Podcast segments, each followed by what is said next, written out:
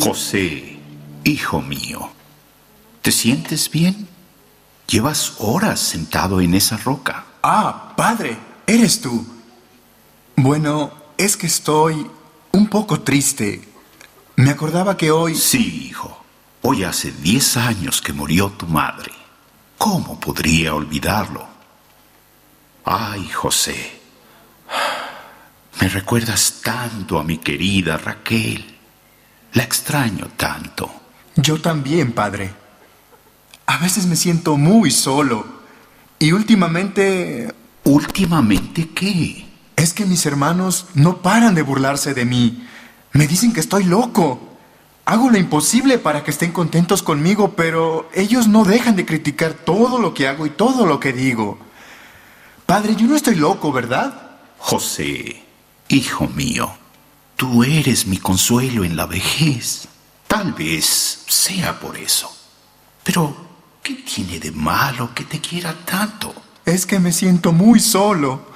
El pequeño Benjamín y yo somos los únicos que estamos sin madre. Y mis hermanos no me pueden ni ver. ¿Qué les pasa conmigo, padre? José, José, ven aquí. Voy a decirte algo. Quiero que sepas que a Jehová le agrada lo que haces. Yo sé que amas la verdad y la justicia. Y aunque tengas que pasar pruebas o desgracias, ya verás que al final tu amistad con Jehová te traerá muchas bendiciones. Además, tienes buenos sentimientos. Así que no te preocupes. Con el tiempo, tus hermanos llegarán a quererte. Pero ya basta de estar triste. Ve y tráeme ese paquete que está en el suelo, junto al banco. Lo traías cuando viniste, ¿verdad? Es para ti. Ábrelo. ¿Qué es? Pero, padre, no lo puedo creer. Es una túnica preciosa. Pruébatela. Es una prenda especial para un hijo especial. Le pagué a un artesano para que la hiciera según mis instrucciones, especialmente para ti. Hijo, dame la mano. Ayúdame a levantarme. Vamos, llévame a mi tienda.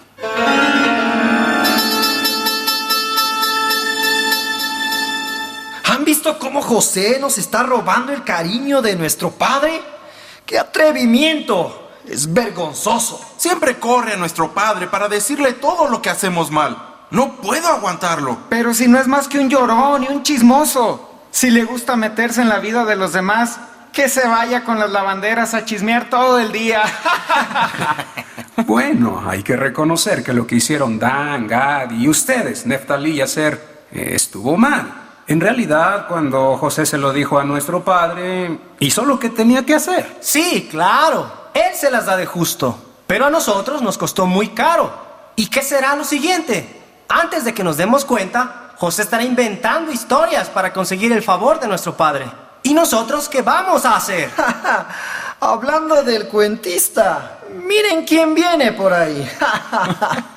que tengan paz, hermanos míos. ¿Qué están haciendo? ¿Quieren que les dé una mano? Pero mira esa túnica que llevas. ¿Qué pasa? ¿Qué te acaban de coronar, rey? que tengas paz, señor mío. Rey de toda la tierra de Canaán. ¡Ay! ¡Que me estás lastimando! ¿No te das cuenta? ¿Será mi vista? ¿O es que estas mangas son muy largas? ¿Quién es tu sastre? ¡Dame esa túnica! No, que me la regaló nuestro padre. ¿Y a mí qué me importa? Dámela, te digo te pavoneas ante nosotros como si fueras una doncella hitita. ¿Sabes qué? Te ves ridículo. Creo que solo te pusiste esa túnica para burlarte de nosotros. Simeón, ¿qué dices? ¿Qué vas a hacer con ella? Nada, no tenemos ningún problema con la túnica. El problema es contigo. Ahora que te la quitaste ya podemos darte una buena paliza. ¿Por qué? ¿Qué les hice yo? ¿Por qué me tratan así? Me están asustando. Parecen una manada de lobos. Y encima nos insulta. Nos llama bestias salvajes. Te voy a decir algo, víbora insolente. Los animales salvajes tienen garras y dientes para morder, arrancar y destrozar. Te voy a dar una pequeña prueba de lo que un lobo puede hacerle a un miserable ratón como tú. Creo que estás necesitando una buena paliza para enseñarte modales y recordarte el respeto que merecemos. Y la próxima vez, no pienses que voy a salvarte.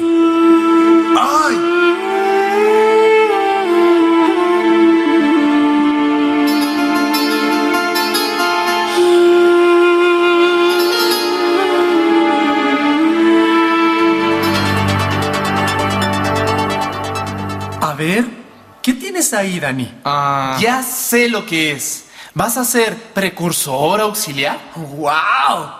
Eso es genial. Tú sí que estás progresando. Muy pronto serás, ¿qué te diré? Misionero o algo así. ¿Así que ahora te burlas de mí? no, no, que lo digo en serio. Eres todo un ejemplo para nosotros. ¿No es verdad, Luis? Sí, sí, Enrique. Pero vamos, ve al grano. Dile lo de la película. Ah, sí. Mañana es el estreno de esa película tan buena. Y nos hemos enterado de que tienes un contacto en el cine. ¿Crees que podríamos pasar sin pagar? ¿Mañana? Ah, me estás hablando de esa película. Bueno, no lo sé. La película trata de vampiros. Y lo que leí sobre ella no me gustó mucho que digamos. ¿Seguro que tus padres te dejarán verla? ¿Y para qué tienen que saberlo mis padres? Esto es entre nosotros. ¿Tú quieres venir? Dicen que los efectos especiales son lo máximo. El caso es que no tengo ningún contacto en el cine, como tú dices. Y aunque lo tuviera, no te ayudaría a colarte. Lo sabía. Ya me parecía a mí que don espiritual iba a decir que no. Pero la culpa la tengo yo por ser tan ingenuo. La semana pasada saliste a predicar con el súper de circuito. Y esta semana pides el precursorado auxiliar. ¡Qué santito te estás volviendo! ¡Eh, Luis! ¿Qué pasa? Nada, nada. Solo estamos hablando. ¡Anda! Díselo a tu hermana. Es que Dani está criticando las películas que nos gustan. Pero ese no es el asunto. Aquí el hermano Gómez se puso espiritual de repente. Mira, tú a mí no me engañas. En las últimas dos visitas te las arreglaste para salir a predicar con el súper de circuito. Y tratas de impresionar a los ancianos con tus discursos tan bien preparaditos. Pero lo único que quieres es lucirte, ¿no? Nos hace quedar mal. ¿Y saben qué? Ahora que piensa ser el precursorado, se ha vuelto el crítico de cine de la congregación. ¿De veras vas a ser el precursorado? Mira, solo lo estoy pensando. Todavía no he entregado la solicitud. De todos modos, esta conversación no me gusta para nada. Déjalo en paz, Luis. Chao, Dani. Nos vemos en la escuela. Solo una cosa más. No le vayas a decir a nadie lo de la película. Ni se te ocurra. Dani, ¿estás listo? El tío Rafael dice que nos lleva a casa. Sí, mamá. Estoy listo. Dani, ¿todavía no entregaste la solicitud? Pensé que lo ibas a hacer esta noche. Mira, Tomás aún no se ha ido. Puedes dársela a él. Mm, no sé. Creo que me estoy arrepintiendo. ¿Ah, sí? ¿Y por qué? No sé si podré lograrlo. Dime una cosa. ¿Por qué quieres ser precursor auxiliar? Para agradar a Jehová. Pues entonces entrega la solicitud y dale a Jehová la oportunidad de ayudarte. Mm, está bien. ¿Puedo dártela a ti que eres el secretario? Claro que sí. Voy a llevársela ahora mismo a Tomás.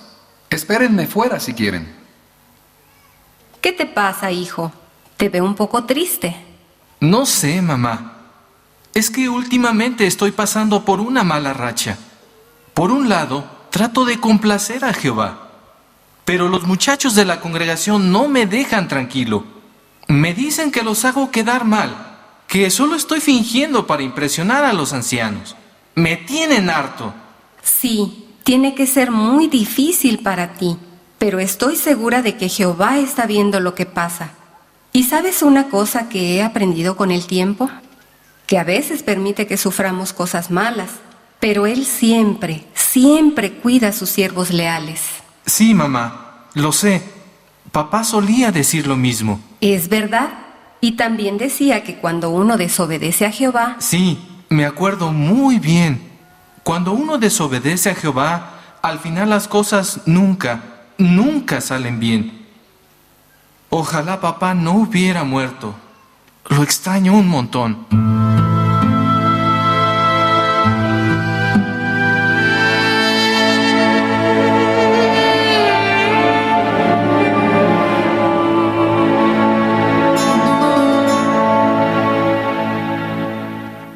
José, te traigo un mensaje de Potifar, nuestro amo. Sí, dime, Kefren.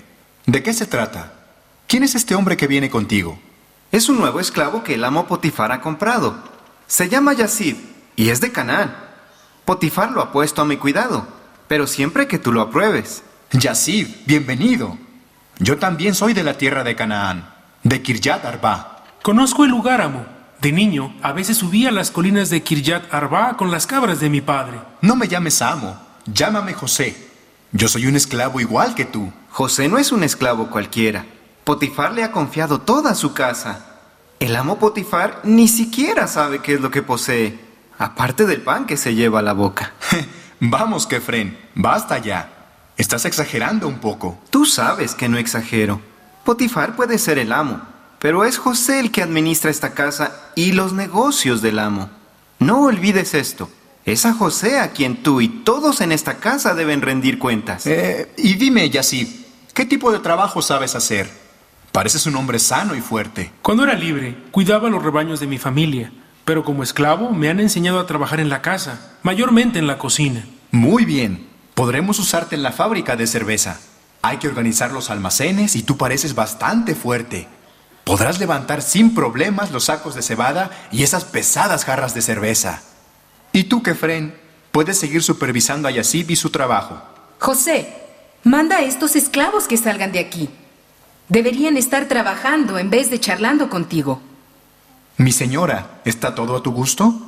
¿Hay algún problema en la casa? ¿Que si hay algún problema en la casa? ¿Y tú me lo preguntas? Desde que mi esposo te puso a cargo de todas sus posesiones, las cosas están mejor que nunca. Resuelves todos los problemas incluso antes que surjan. Esta casa nunca ha tenido un administrador como tú. De verdad eres un hombre muy especial. Ah, mi señora, permíteme que vaya a atender los asuntos de mi amo. Me ha dado instrucciones concretas para... No, quédate aquí. Ustedes dos, espérenme afuera.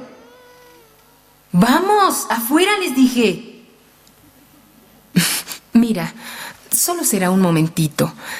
Es que tengo un problema y sé que tú me puedes ayudar. ¿Un problema? Bueno, entonces llamaré a los mayordomos. Nos podrás decir de qué se trata y juntos trataremos de resolver el asunto de inmediato. No, José, no.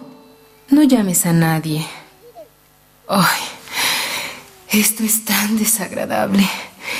Nadie debe enterarse. ¿Qué sucede, mi señora? Es que me siento tan sola. No tengo a nadie. Pero tienes a tus dos esclavas. ¿No te están esperando afuera? Mis esclavas son tontas y tan sosas. Y no tengo amigos.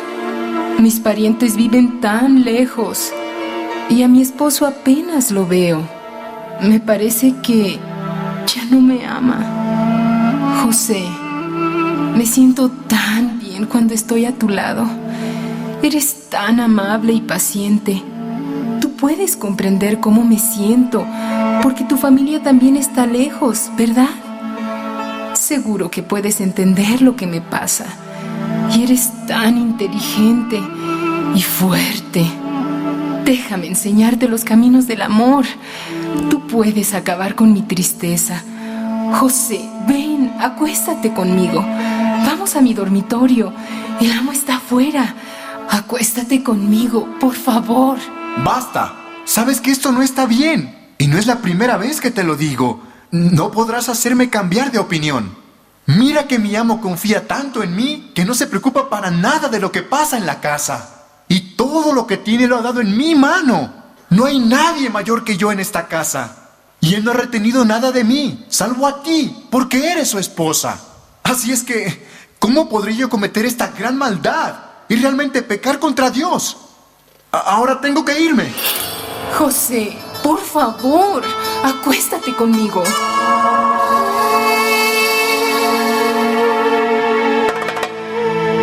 ¡Guardias! ¡Guardias!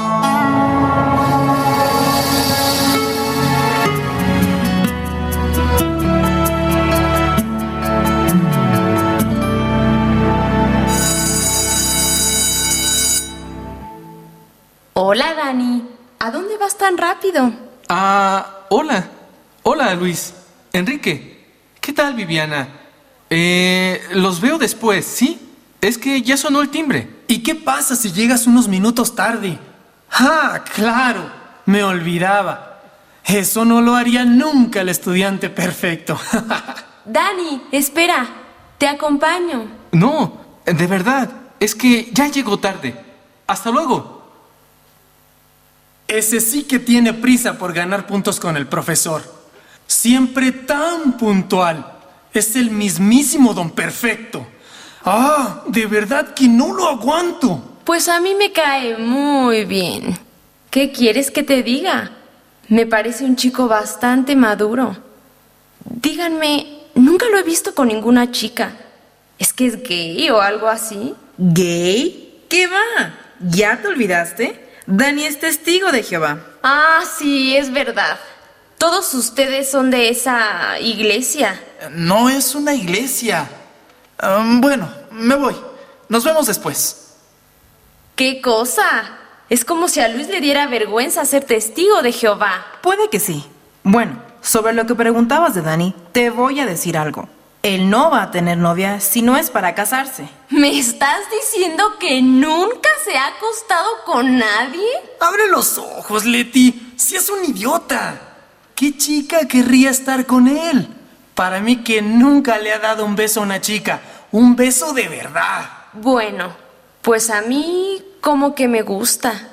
Y les apuesto lo que quieran a que puedo conseguirlo. Denme unos cuantos días. No hay quien pueda resistirse a mis encantos. ¿Pero de qué hablas? Si tú ya tienes novio. Además, desde ahora te digo que Dani no va a ser novio tuyo. ¿Y quién habla de ser novios? Yo lo único que quiero es, bueno, ya sabes, que estemos juntos y después, si te he visto, no me acuerdo. Y si tan irresistible eres, ¿por qué no vas al ataque? Enrique, ¿qué estás diciendo? Es más, te reto a que lo intentes. Sé que te gustan los retos. Y a Dani le vendría muy bien madurar un poco.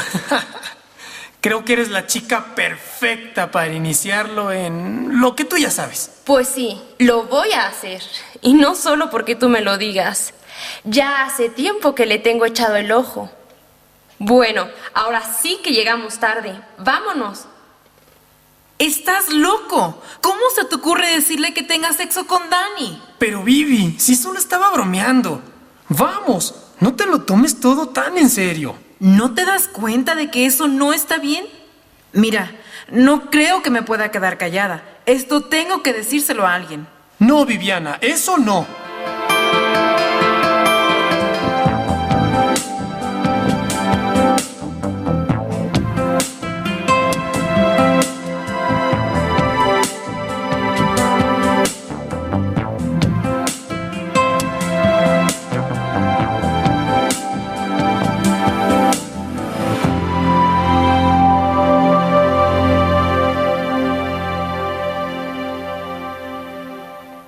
Hola, ¿cómo estás? ¿Me haces un huequito a tu lado?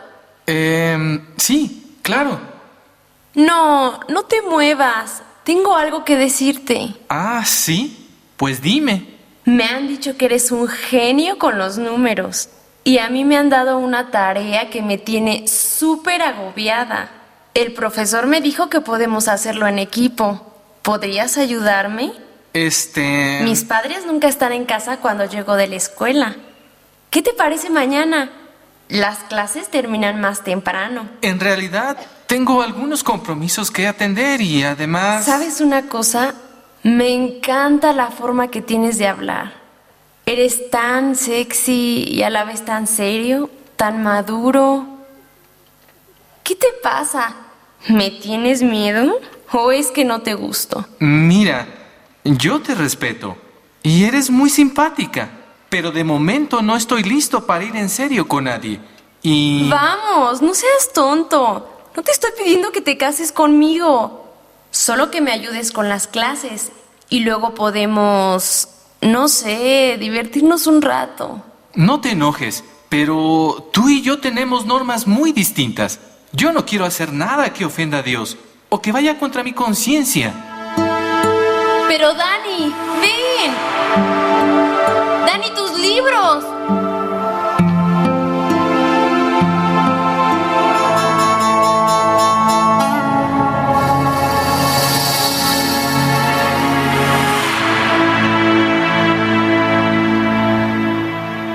¿Por qué tardan tanto los guardias en atrapar a José?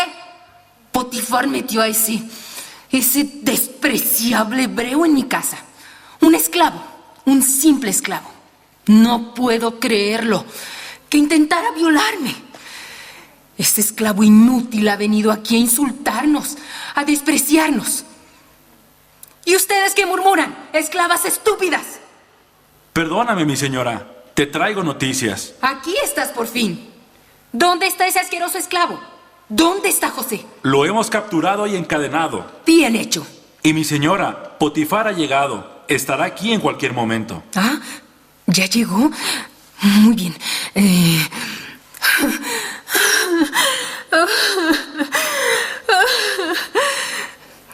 ¡Guardia! ¿A dónde vas? Quédate aquí. Y ustedes dos, no se queden ahí pasmadas y vengan a consolarme. ¡Rápido!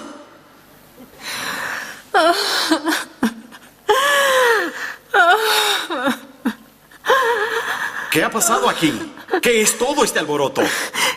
Ese esclavo, José, el siervo hebreo que nos trajiste, vino a aprovecharse de mí.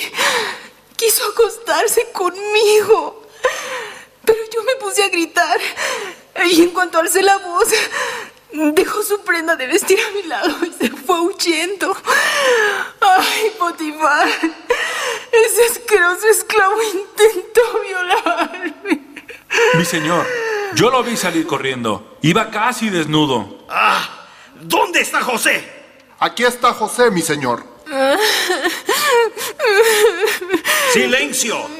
José, yo confiaba en ti. Todo lo que tengo lo puse en tu mano. En mi casa no había nadie mayor que tú. Y no retuve de ti nada salvo a mi esposa. La dejé a tu cuidado. Mi señor, yo soy inocente. No hice nada malo. ¿Me estás diciendo que mi esposa miente? Has traicionado mi confianza. Yo nunca te traicionaría, mi señor. ¡Basta ya! ¡Guardias! ¡Llévenselo! ¡Saquen esta basura de mi casa! Has pecado contra mí. Has pecado contra tu propio Dios. No eres más que un traidor. Te condeno a pasar el resto de tu vida en la cárcel. Guardias, sáquenlo de mi vista.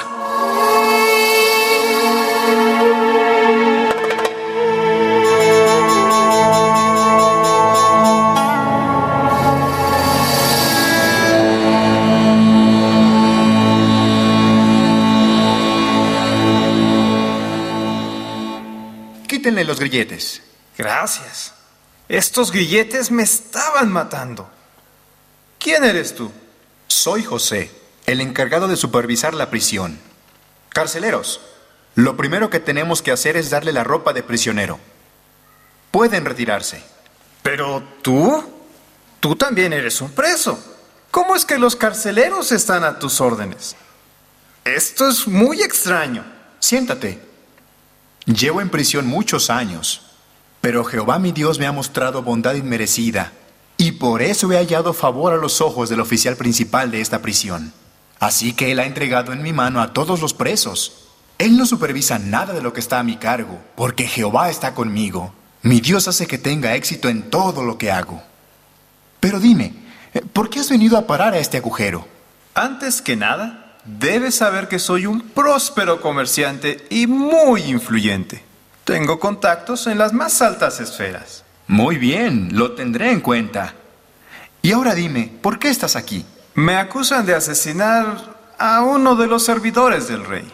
¿Y lo hiciste? Pues sí, él me atacó, así que lo maté. el muy estúpido no sabía con quién estaba tratando. ¿Y tú por qué estás aquí? Fui acusado falsamente de intentar violar a la esposa de otro hombre. Y ese hombre era precisamente un oficial de la corte. ¿Hablas en serio? Admito que tienes mucho valor. Pero la próxima vez que vayas a violar a una mujer, asegúrate que no sea la esposa de un oficial de la corte de Faraón. Yo no violé a nadie. Soy inocente. Y esa acusación es totalmente falsa. Entonces, seguro que hiciste algo que enfureció a los dioses. Yo soy hebreo. Adoro a un solo Dios, Jehová, el único Dios verdadero. Ah, un solo Dios. Quizás ese sea el problema. Supongo que ese único Dios tuyo se habrá olvidado de que estás aquí. O tal vez ya ni le importes. Yo no he hecho nada malo. En cuanto a por qué estoy aquí, eso no lo sé. Algunas veces me pregunto... Y dime, ¿cómo viniste a parar a Egipto?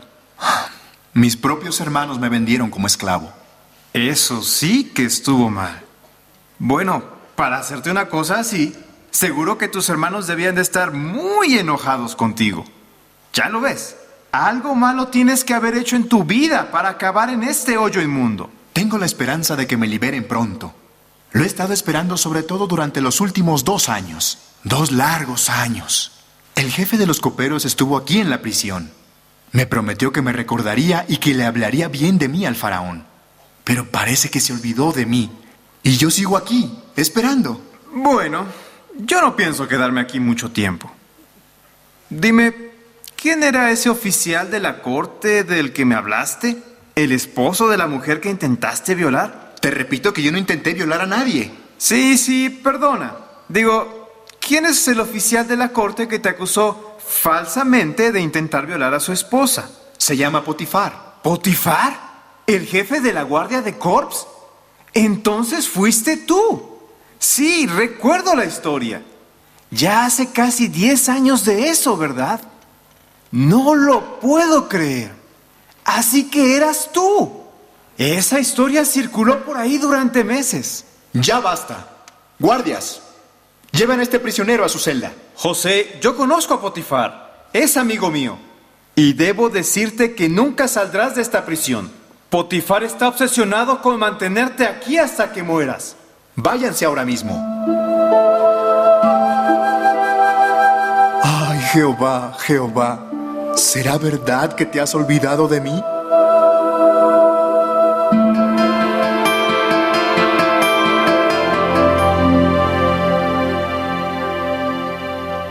Leticia, espera. Ah, hola, Vivi. Te estaba buscando.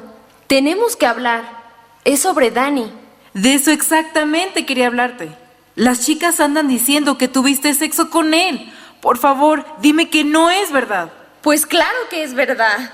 ¿Acaso pensabas que no lo conseguiría? A mí no me engañas. Yo conozco a Dani y no me trago nada de lo que dices. Dime la verdad. Tranquila, Vivi. Mira, voy a contarte la verdad, pero que quede entre tú y yo. Leticia, déjate de juegos y dímelo ya. La verdad es que no hubo manera de convencerlo. Y créeme que lo intenté, de verdad que sí. Pero él me rechazó. Sí, prácticamente salió corriendo. ¡Ay, qué vergüenza pasé! Nunca me había pasado algo así con ningún chico. Pero están diciendo que colgaste algo en internet. Y ahora todo el mundo está hablando de eso. Esta vez te pasaste, Leticia. Pero sí es genial. Mira, se me ocurrió contar que lo habíamos hecho. Y que todo el mundo se enterara es justo lo que yo quería. ¿Cómo pudiste? Supongo que, bueno, quería vengarme y que sufriera un poco, se lo merece. ¿Que sufriera un poco, dices? No tienes ni remota idea de lo que le has hecho. Bueno, lo hecho, hecho está. Y ahora ni siquiera sé cómo arreglarlo, aunque quisiera. Y la verdad es que no quiero, así que... Hola chicas, ¿qué tal? Viviana, ¿estás enojada? ya lo creo que sí. Parece que tenemos una pelea de chicas. Hasta luego, chicos. Me tengo que ir. Vivi, ya sabes, que quede entre tú y yo. ¿Entre tú y yo qué? ¿Qué es lo que pasa? Ay, no lo puedo creer. Miren, son cosas de chicas. Normalmente no lo hablaría con ustedes, pero esto es muy grave. ¿Han oído lo que dicen por ahí sobre Dani y Leticia? No puedo creerlo. ¿Dani y Leticia? No me digas que los dos. No, entre ellos no pasó nada. Dani nunca haría algo así. Pero Leticia, la muy mentirosa, escribió en internet que se había acostado con él. Entonces, ¿no es verdad? Claro que no. Leticia lo intentó, pero creo que me dijo, no sé, que él se fue corriendo de ella o algo así. ¿Y quién más lo sabe? Bueno, algunas chicas están hablando sobre eso. Lo han visto en la página de Leticia. Lo que no saben es que todo es un invento de ella. Así que se creyeron cada palabra. Ay, Dani se va a poner furioso. Hmm, se lo voy a decir a los ancianos. ¿Qué acabas de decir? Nada. ¿Quieres meter a Dani en problemas? ¿Es eso? Enrique. Después hablamos.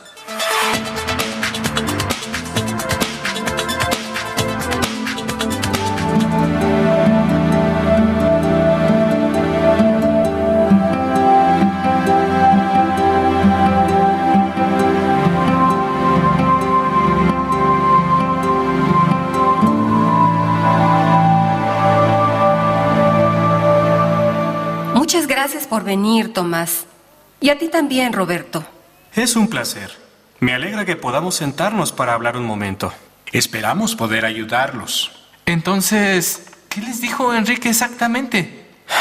Verás, Dani. Él me dio una dirección de internet y me dijo que allí vería algo sorprendente sobre ti. Cuando le pedí que fuera más específico, me dijo que era posible que te hubieras acostado con una chica de la escuela. Eso es mentira. Enrique está mintiendo. Tranquilo, no te estamos acusando de nada. ¿Has leído lo que esta muchacha, eh, Leticia, afirma sobre lo que hicieron tú y ella? Gracias por darme el beneficio de la duda, hermano Ortega. No, no he entrado en su página. ¿Qué dice?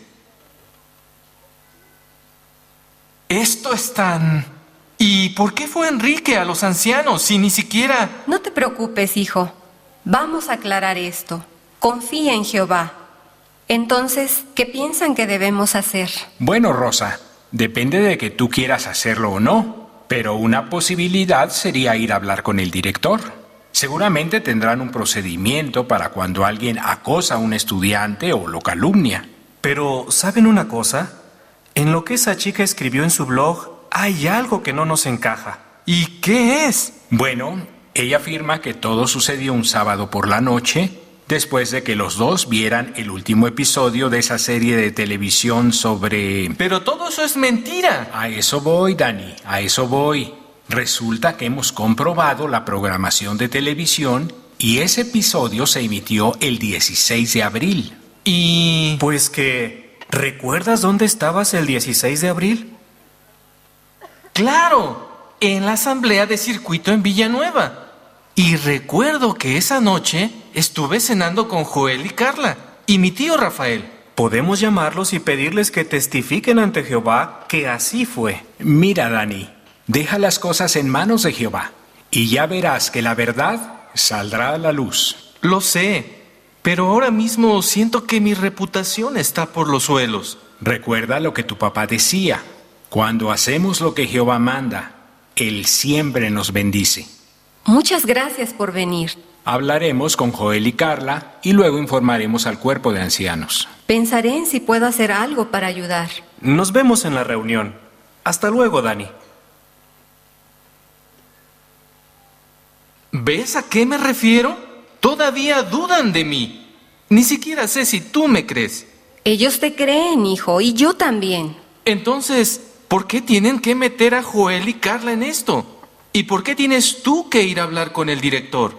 Es mejor dejarlo todo como está. Deja que los hermanos se encarguen. Ten paciencia, hijo. Y por favor, no quieras resolverlo por tu cuenta. Deja que pasen unos días. Se me está ocurriendo una idea. En la congregación, los jóvenes no me pueden ni ver. En la escuela, la gente me mira como si fuera de otro planeta. Y ahora los ancianos no confían en mí. Es que soy un inútil, un desastre total. Hijo, no te atormentes así. Mejor me voy a mi cuarto.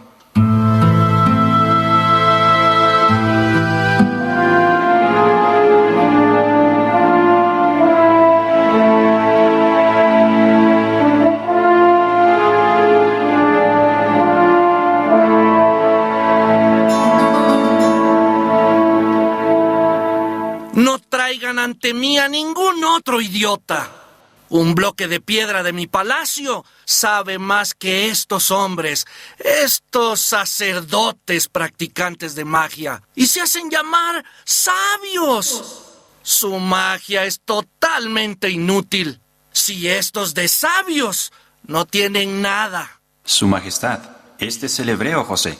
Es el que mandaste a buscar. El que hace dos años interpretó los sueños de dos siervos tuyos, el jefe de los coperos y el jefe de los panaderos. Sí, ya lo sé, ya lo sé. Así que eres tú el esclavo hebreo que interpreta los sueños. Mi jefe de coperos me habló muy bien de ti. Me dijo que eres un hombre inteligente, que sabes actuar con prudencia y sabiduría, y que además tienes poderes excepcionales. Dime, ¿tú también practicas la magia?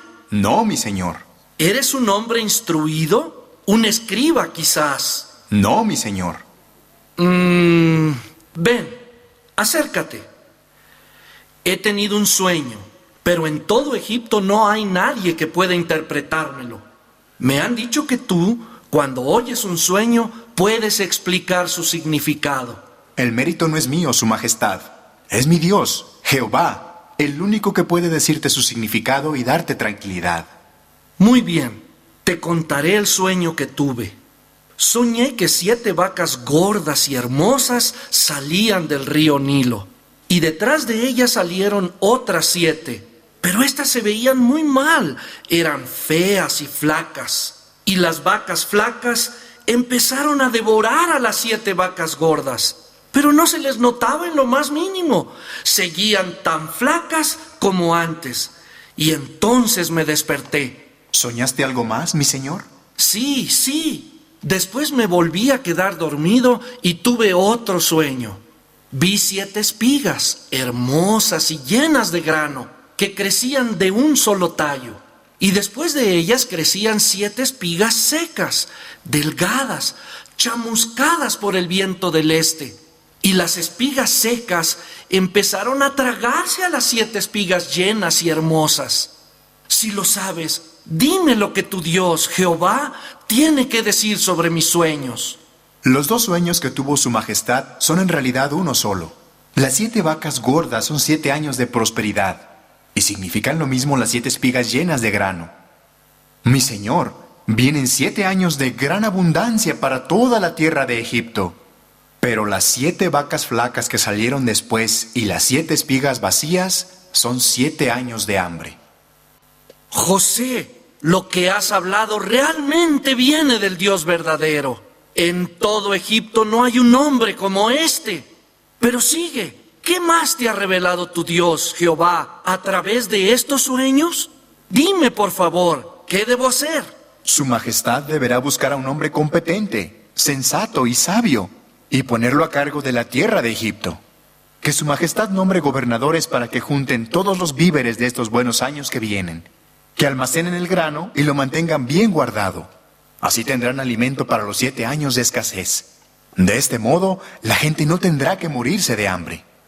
¿Qué les parece? ¿Podremos hallar otro hombre como este que tenga el Espíritu de Dios?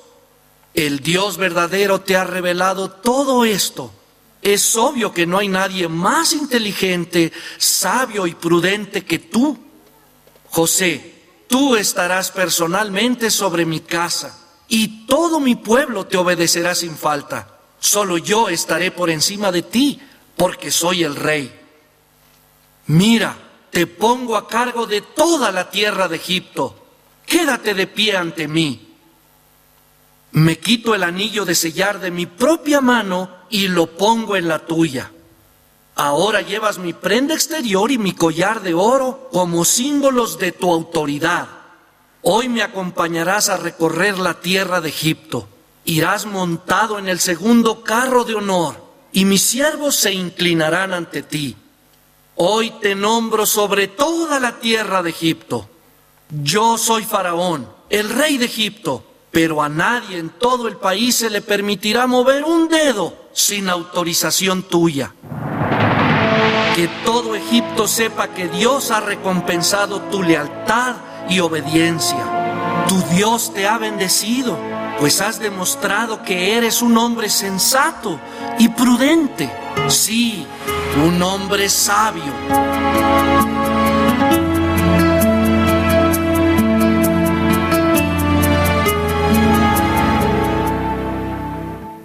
Hola Dani, ¿cómo estás? Hola, mamá. Hijo, antes que nada, tengo que darte una noticia fantástica. Bueno, te la iba a dar anoche, pero ya estabas dormido cuando llegué.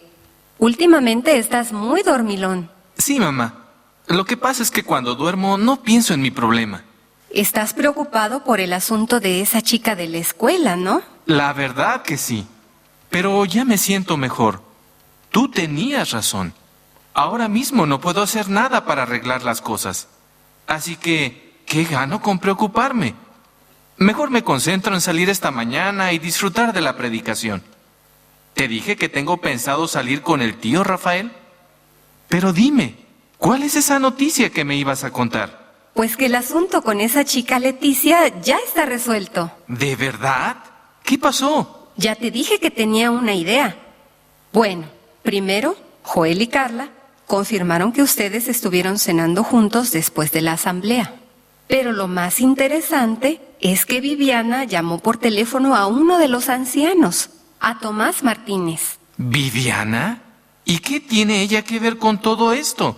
Bueno, ella le dijo a Tomás que la propia Leticia le había confesado que todo era un invento de ella. Así que sabiendo que la fecha no coincidía y lo que Viviana había declarado, tu tío Rafael y yo fuimos a visitar a los padres de Leticia. ¿En serio? ¿Eso hicieron? Claro que sí. Primero conversamos un momento con sus padres y entonces ellos llamaron a Leticia para preguntarle. Y ella admitió que se lo había inventado todo. Así que sus padres la obligaron a que publicara en su blog que todo era una mentira. Uf, qué alivio. Voy yo. Es el tío Rafael, mamá. Hola. Hola, Dani. ¿Qué tal, Rosa? ¿Ha venido alguien más para predicar? Hola, Rafael. Pues mira, todavía no llegó nadie. Yo voy a arreglarme un poco. Enseguida vuelvo. Bueno, Dani, supongo que ya te habrás enterado de lo último. Todos los ancianos estábamos muy interesados en que se resolviera el asunto. De verdad nos preocupamos por ti y por todos los jóvenes de la congregación. Y es más, ya tomamos medidas para intentar ayudar a Enrique y a Luis. Lo que ellos hicieron no estuvo bien. A pesar de que sabían que la acusación era falsa, se callaron la boca porque querían meterte en problemas.